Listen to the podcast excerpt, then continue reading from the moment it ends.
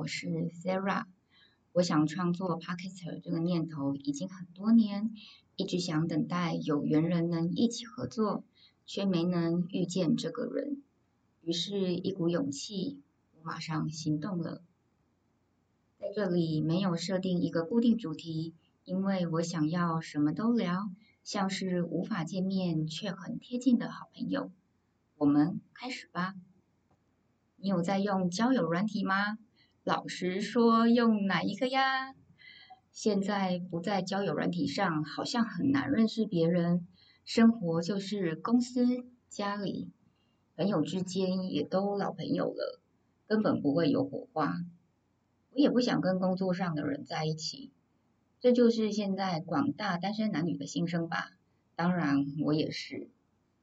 好多年前，我在工作场合认识一对年轻情侣，外形很登对，男的帅，女的美，年纪很轻，两个人相处很甜蜜，令人羡慕嘛。我好奇的问：“你们是怎么认识的啊？”女生回答：“交友软体呀，派爱。”我刻板观念的问：“交友软体可以吗？”女生说：“派爱很不错啊，是日本的网站，需要上传证件。”这一刻，交友软体正式进入我的视野，我的人生。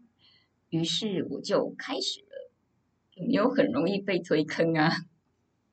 抱着忐忑的心情，手指动作却很快，迅速注册。上传证件的过程可能会有一些不顺。等待认证也要花一段时间，这时候已经开始有人配对到可以聊天了，但是要等认证，哦，好心急哟。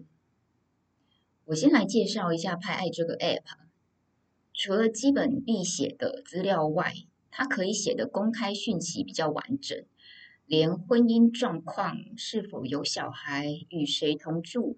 想要对象的年纪区间，想要对象住在台湾或国外或不居，这些都可以写。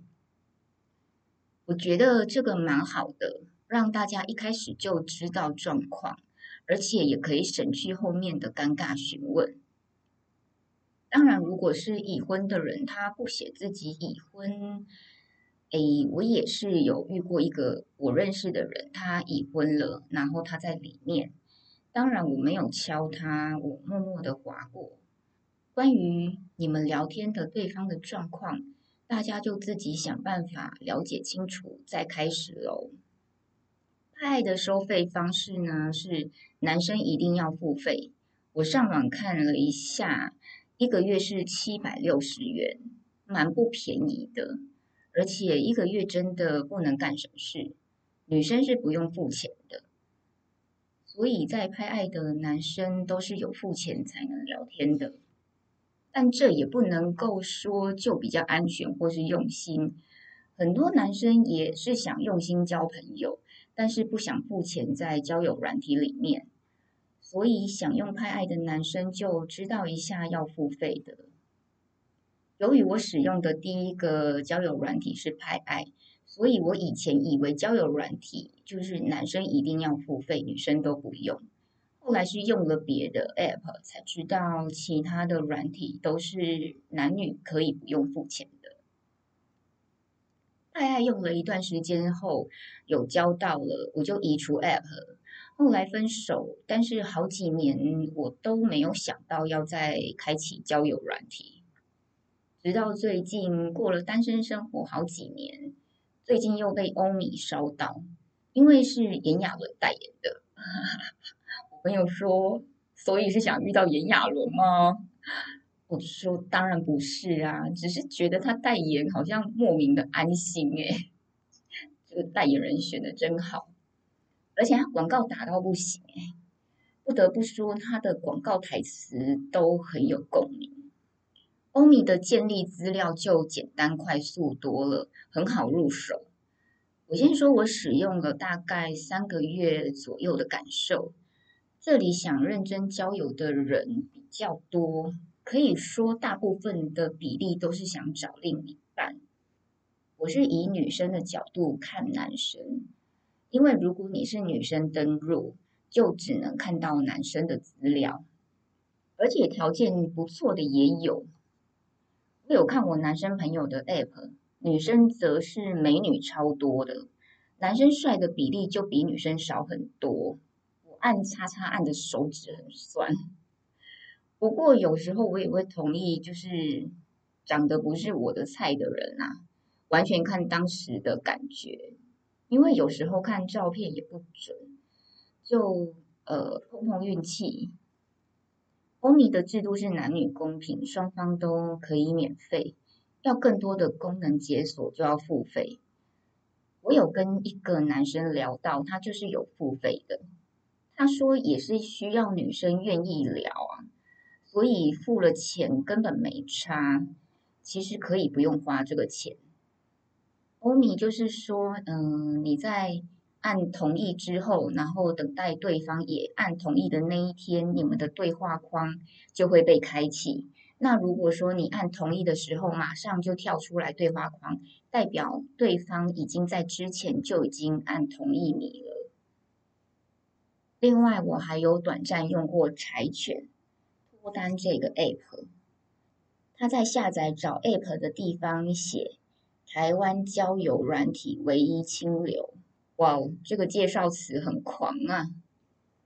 它比较特别的是，照片会先模糊，等双方聊几句后解锁才会变得清楚，所以呃也蛮特别的，并不是一开始就看清楚照片的，排除大家的第一步是用照片来选择。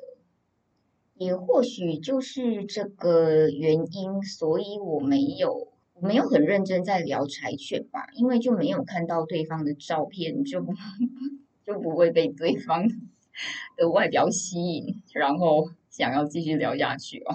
好，我这个是不好的示范，但是很难免吧，大家都会看外表吧，不是只有我吧？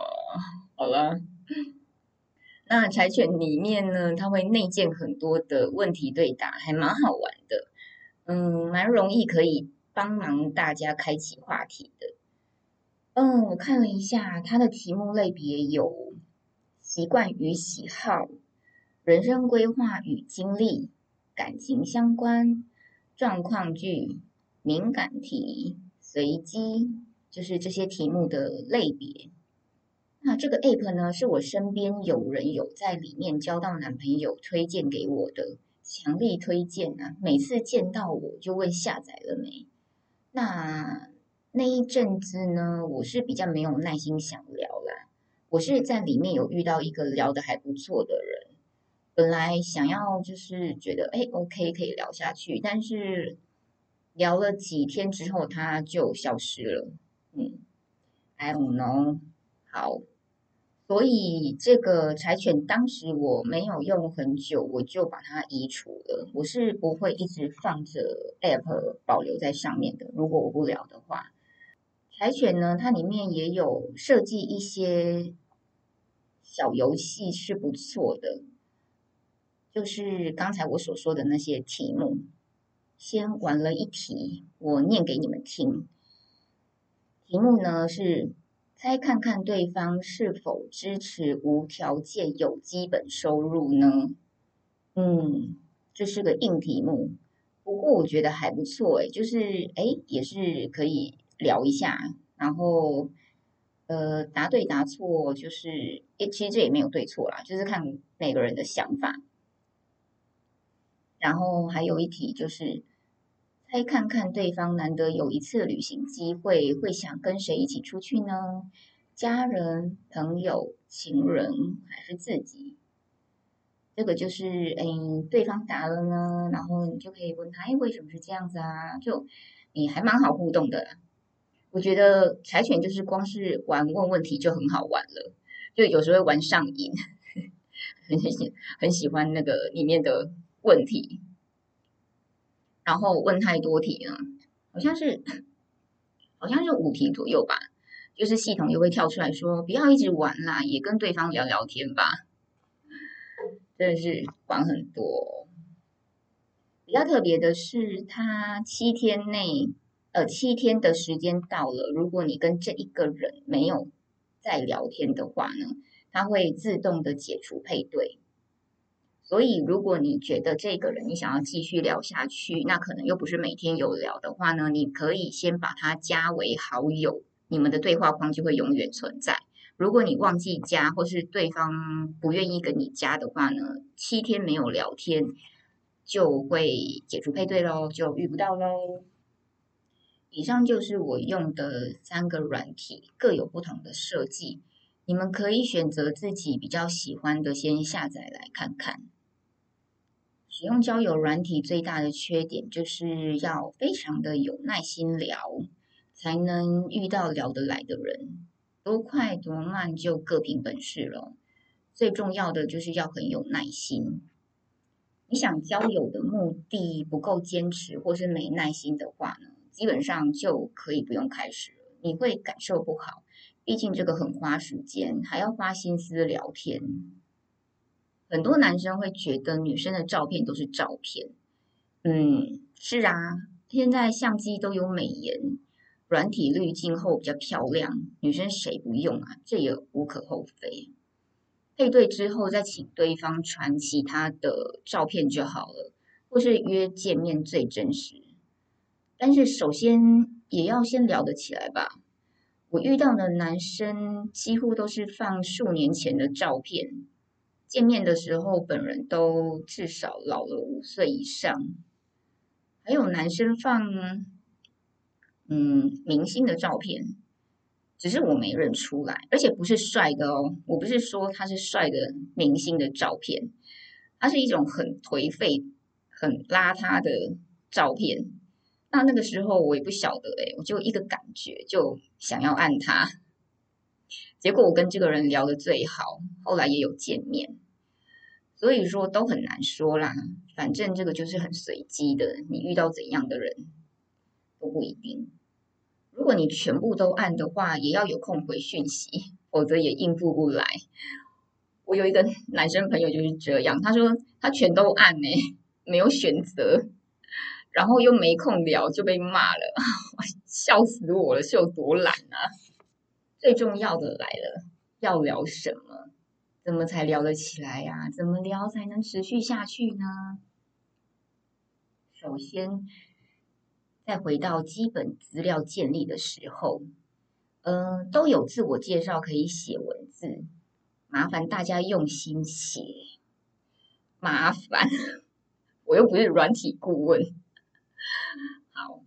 女生呢，几乎都会看简介，所以男生们请在简介里用心表达自己的想法、生活、个性，也是展现文笔的机会。不要轻看交友软体，你用心呢，才能得到对方用心的跟你聊天。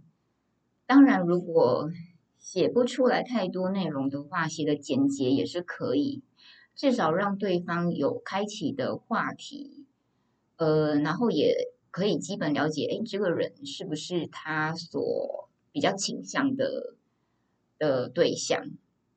自我介绍就是帮助很大。如果你的照片又不出色的话，真的就是靠这个。嗯，我来分享一下我这一次欧米写的简介好了，因为我也不能讲别人的嘛，只好分享自己的给你们听听看。在这个网络社交活跃、现实社交荒废的时代，想交友的心情没改变，该改变的是找寻朋友的道路。我喜欢到处旅行，如果你也是旅游达人，或许我们能够成为最佳旅伴。当然，如果你刚好是一个喜欢持续学习、探索新事物、热衷艺术，那就太巧了，因为我也是。想要遇到一个很有耐心与我聊天的 YOU，加分题：摄影师般的拍照拍影片能力。没了，怎么样？怎么样？怎么样？写得好吗？我给我朋友看说也是写得不错。总之就是至少写一些字啦，不要空白。像那种空白的人，我真的就。我就不知道要不要按他，因为感觉就是要么就是他是一个很空的人，要么就是他懒得写他。好，我会直觉的觉得他就是来找炮友的。好，我个人这么的这种观念啦，就是没有写的我，我基本上不会按他。还有，也不要写一些负面的用词吧。就是例如说，按了我就不要不聊啊，不要一周才聊一次啊，然后呃，叭叭叭，现在一时也想不出来。但是反正就是看到一些负面的文字，你就我就会觉得这个人是不是也是蛮负面的，或是蛮蛮会抱怨的，那我就不会不会想要跟这种人聊天。好，那讲完自我介绍之后呢，我们就开始来聊聊聊天的话呢，可以怎么样的把握重点？我相信，如果能做到以下我整理的一些重点的话呢，至少可以增加对方愿意跟你聊天的机会。这是我多年来使用交友软体的一些个人心得啦，我整理了十点。第一呢，有礼貌，千万不要骂人，这一点真的太重要了，而且很基本吧？大家应该这么认为吧？不要认为交友软体就是很随便，心态你就轻浮了。你有礼貌才会被有礼貌的人对待。我超讨厌没礼貌的人，因为我们又不认识，你在那边没礼貌什么？举例哦，我最讨厌的一个情况是这样，而且不止遇到一次。还遇到蛮蛮多次的。你好，你好，住哪？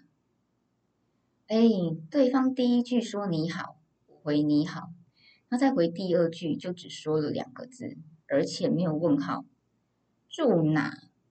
真的是很受不了哎！你不觉得你听到这两个字，心里就觉得一个答案，干你屁事吗？关于这关于这题，我也问过我朋友，跟我想法一样啊，真的就是只会想回说干你屁事诶，你就不能好好的说，请问你住在哪里吗？多打几个字很难吗？像这一种，我就直接不回了，不说任何话。第二点呢，不要光是问对方问题，也要主动提及自己的事。嗯，哎，又不是在做笔录，对不对？这种人我之前在拍爱比较常遇到啦，在欧米只遇到过一个，所以我也才会觉得欧米的人比较好。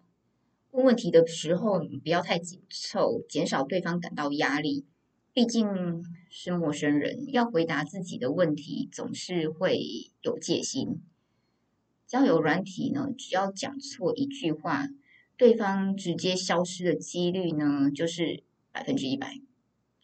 这个是在交友软体第一个要习惯的事情。就算第一次聊得很好，但是也有可能没有下次，原因不明。每个人都有每个人的原因嘛。第三个呢，就是可以用对方自我介绍提到的事情开始去聊。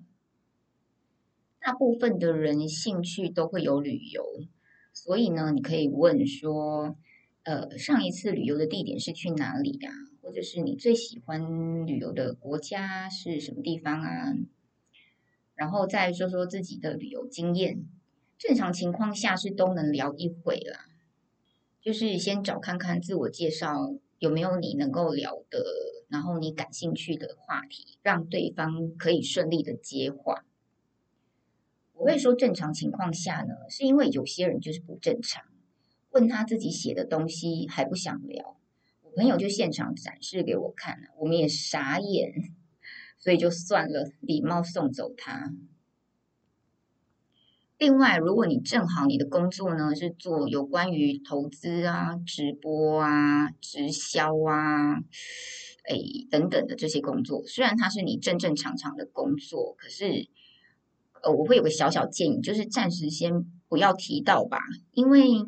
就算你没有要干嘛，但是别人听到就会以为你要干嘛，就会先吓跑。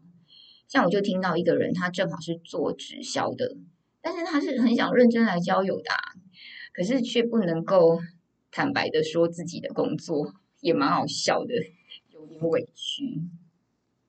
哦，我正好看到一个男生写的简介，我觉得还不错，念给你们听。试探性的投资、外汇、炒股、保险，请不要靠近。早已自我规划完整，否则我有毒，很毒，非常毒，还蛮幽默的啊。他下面还写了很多关于自己的介绍了，我就不能念了啦。我只念呃开头这一小段，应该可以吧？应该没有侵权吧？就是这样才表示真的很多女生会在上面提钱的是吧？或者是来做生意的吧？嗯，女生可能比较会有这个情况啦。我是还没有遇到，就是我我还没有遇到男生是跟我来讲什么投资什么直播的。嗯，第四点呢，在聊几句之后呢，可以主动分享其他的生活照片或者是清楚的照片。对于你自己想要把握的人，尽量释出善意。如果你的照片不够清楚的话，或是根本不是你的照片，或者是年份已经很久，可以主动传一些近照，让对方看清你现在的呃模样，提高对方对你的认识，也可以多一点热络。然后照片不要害羞啊，不要戴口罩，干嘛？我这次用欧米之后，跟很多年前用拍爱最大的差别就是多了很多口罩人。口罩的话，通常我也不会按。好，第五个，跟第一次聊的人呢，最好是有充分的时间再开始聊。就是跟还没开始聊的人，你最好就是找一段自己是有空闲的时间再开始打招呼。呃，最好是不要第一次来，然后打个招呼就中断了，因为第一次聊天的时候感觉最重要，要好好把握。最好是第一回就聊起来了，后面继续聊的机会会增加很多很多很多，因为已经就是对对方的第一印象是不错的，所以时间充足的话是关键。第六点，不要问物质的东西，例如车子、房子、收入。我听说，就是男生跟我说的，就是有些女生开头就会问这个。我个人是觉得，嗯，真的不要问啊。你花一段时间聊了之后，这些东西自然会感觉到，没必要问这个，就是让对方反感就断掉。哎，但是。我说会自然感觉到，可是我有听过，就是就是我朋友一个女生，她说感觉到，你怎么感觉到啊？她有车子、房子、收入，你怎么感觉得到啊？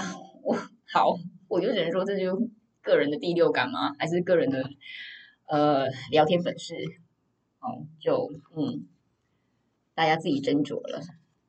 第七点，可以询问对方是否愿意通话。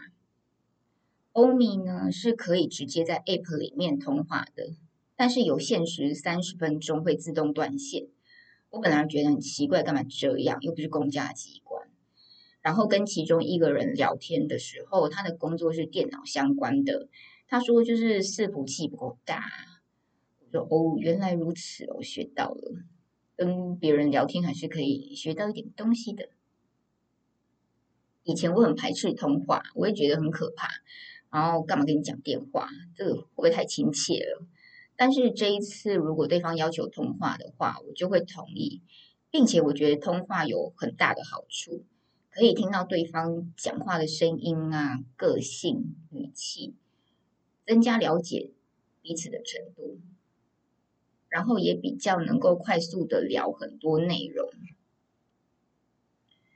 聊得开心的话呢，你们可以互相加 Line。就是在赖上聊就不会有三十分钟的限制。像我就跟一个打字没问题，但是通话的时候发现他讲话超级快的，我连接话、插话都没办法。我要插不进话的人，那个人真的是很厉害，实在是我都快喘不过气来了。这种情况呢，是你没有通话不会了解的。讲完那通电话之后，我就再也没有跟他聊天了。听到那个人的声音，我会我会受不了。还有，我会听声音分辨这个人的气质是哪一派的来做考虑。另外，还跟一个人聊，打字的时候也没感觉到太大的问题，就觉得哎还不错。结果聊天的时候呢，他劈头就开始批评一些东西，就是讲一些负面的。呃，后来就是结束那通通话之后，我也就没有再跟那个人聊了。欧米里面除了直接通话的话，还可以用那个语音录音，就像 LINE 一样语音录音的。所以它的那个呃使用方式，我觉得还蛮人性的，很多元。像派爱的话，只能够打字，呃，所以我觉得欧米哈，嗯，欧米的话会比较多种选择啦。第八点，回答问题接话的时候，尽量不要太短。然后回答完问题，也可以顺便为访问对方问题，互相做球。交友软体都是陌生人嘛，你用文字传达，真的就是要多表达，对方才能有感受，才能接话。如果一个话题已经聊完，也可以主动再开另外一个话题，找机会继续聊。呃，彼此有互动的话，就可以聊下去。没有男生或女生谁该要主动的，刚开始谁主动都很好，除非是你就是嗯已经没有兴趣，那就算了，你就离开吧。第九。多跟别人聊天，练习聊天的方法及技术，多吸收各种领域的资讯。我聊的很多人呢，就是不太会开话题和接话。我不确定他们是对我没太大兴趣，或是真的不太会聊天。呃，如果本身你就是真的不太会聊天的话，只能建议你尽量就是还是多聊天啊，多听听别人在聊什么。多看网络啊、影片啊、书啊，吸收各种领域的资讯，关心新讯息，找自己有兴趣的领域去深入，让自己成为有东西可以分享的人，可以呃聊的人。不过这不是一时半刻就能够有大进步的，需要时间去磨练。大家加油哦！第十点，好，最后一点了。耐心的聊一阵子，不要马上就开口约见面，人家拒绝又生气。之前呢，在拍爱的时候，很多人都是才聊没两三次，就说要见面。呃，我是不会这么快就见面的，然后婉拒了又被念，说不见面怎么认识？啊，见面才有话题聊啊，不见面就聊不下去。我是觉得。连打字都没话题聊，见面不就更没话题聊吗？而且他这样念我，我就更不想理他。通常我就，哎，我就消失了。现在在欧米就很少遇到马上就说要见面的人，反而是要约见面的人超少的。大部分的人都不急着想约。我会觉得是欧米的人相对认真谨慎吗？还是也可能我聊的人不够多，时间也才两三个月啊！突然想到了，会不会是因为拍爱的男生要付费，所以他们会比较想快点见面确认？那其他软体不用收费，就没有时间压力，慢一点约见面也没差。哦，突然想到了这个原因，很有可能哦。原来如此啊！然后我就觉得很奇怪。为什么我在欧米很少被约见面？但我想说的是，见面的意愿每个人不同啊，对方同意或不同意，也保持尊重和看你愿不愿意再多聊一回。总之，对方还不见面，也不要生气啦。以上十点呢，就是我个人小小的心得，你们参考看看啊。只是大原则啦，我就不提聊天的风格，因为每个人的喜好不同，个性也不同。这倒是没关系，做自己就好。有一些人呢，他会就是觉得尽量用多一点，嗯，花俏的话题吸引女生注意。但是有一些女生又不喜欢太油腻的男生，所以嗯，聊天的那个风格跟内容的话，我就不做介绍了，因为这这就是看个人的菜啊。最后呢，我有重要的事项要提醒。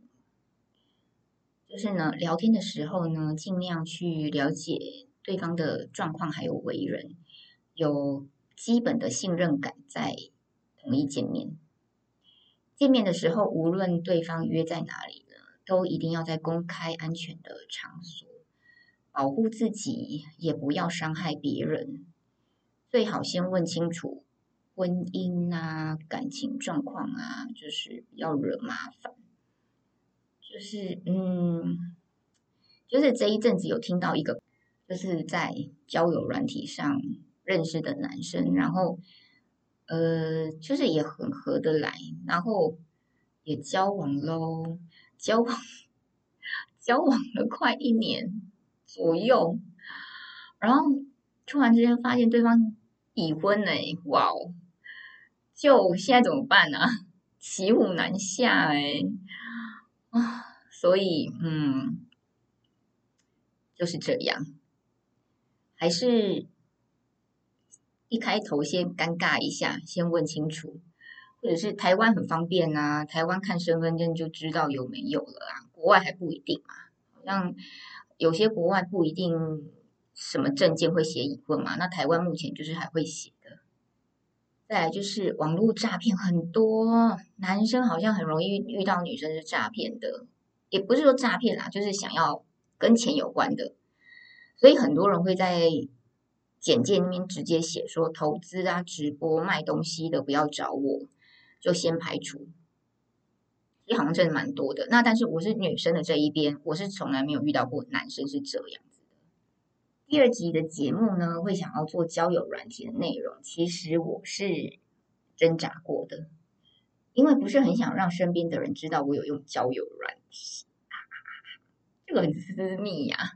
我现在觉得我好透明哦，但是又想到使用的人非常多，单身的人也很多，单身又不敢用交友软体的人也很多，只是因为不了解，甚至是没有人可以讨论。还有，或者是开始用了，但是老是聊天聊不下去，没有办法，就是交到好朋友，甚至是交到另一半。于是我决定呢，还是要做这一集，希望我这几年的小小的使用心得以及分享呢，能有人获得一点点的帮助。也有很多女生会担心，就是交友软体上认识的人不安全吧？哎，那我就问，难道马路上认识的真人就没有坏人吗？不是吗？软体只是增加一个机会，之后的来往都是要靠自己好好的观察以及了解。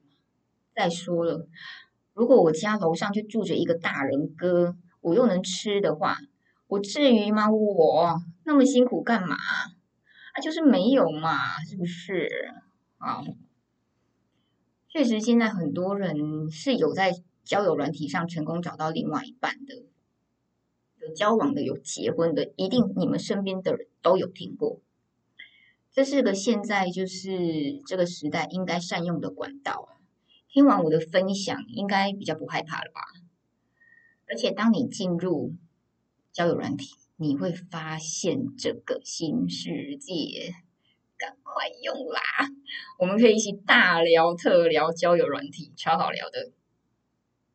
我跟朋友都聊得超嗨的，他们听我的故事都听得津津有味。我说：“哎，我用生命来丰富你们的人生啊！” 都是我心酸血泪史。祝大家在交友软体呢，能有个愉快的过程。如果有人愿意跟我分享你们的交友软体风花雪月故事，我也可以再做续集。让我们来聊聊彼此的网络爱情故事吧。最后呢，我想分享一下最近听到的歌单，很好听哦，你们也去听听看。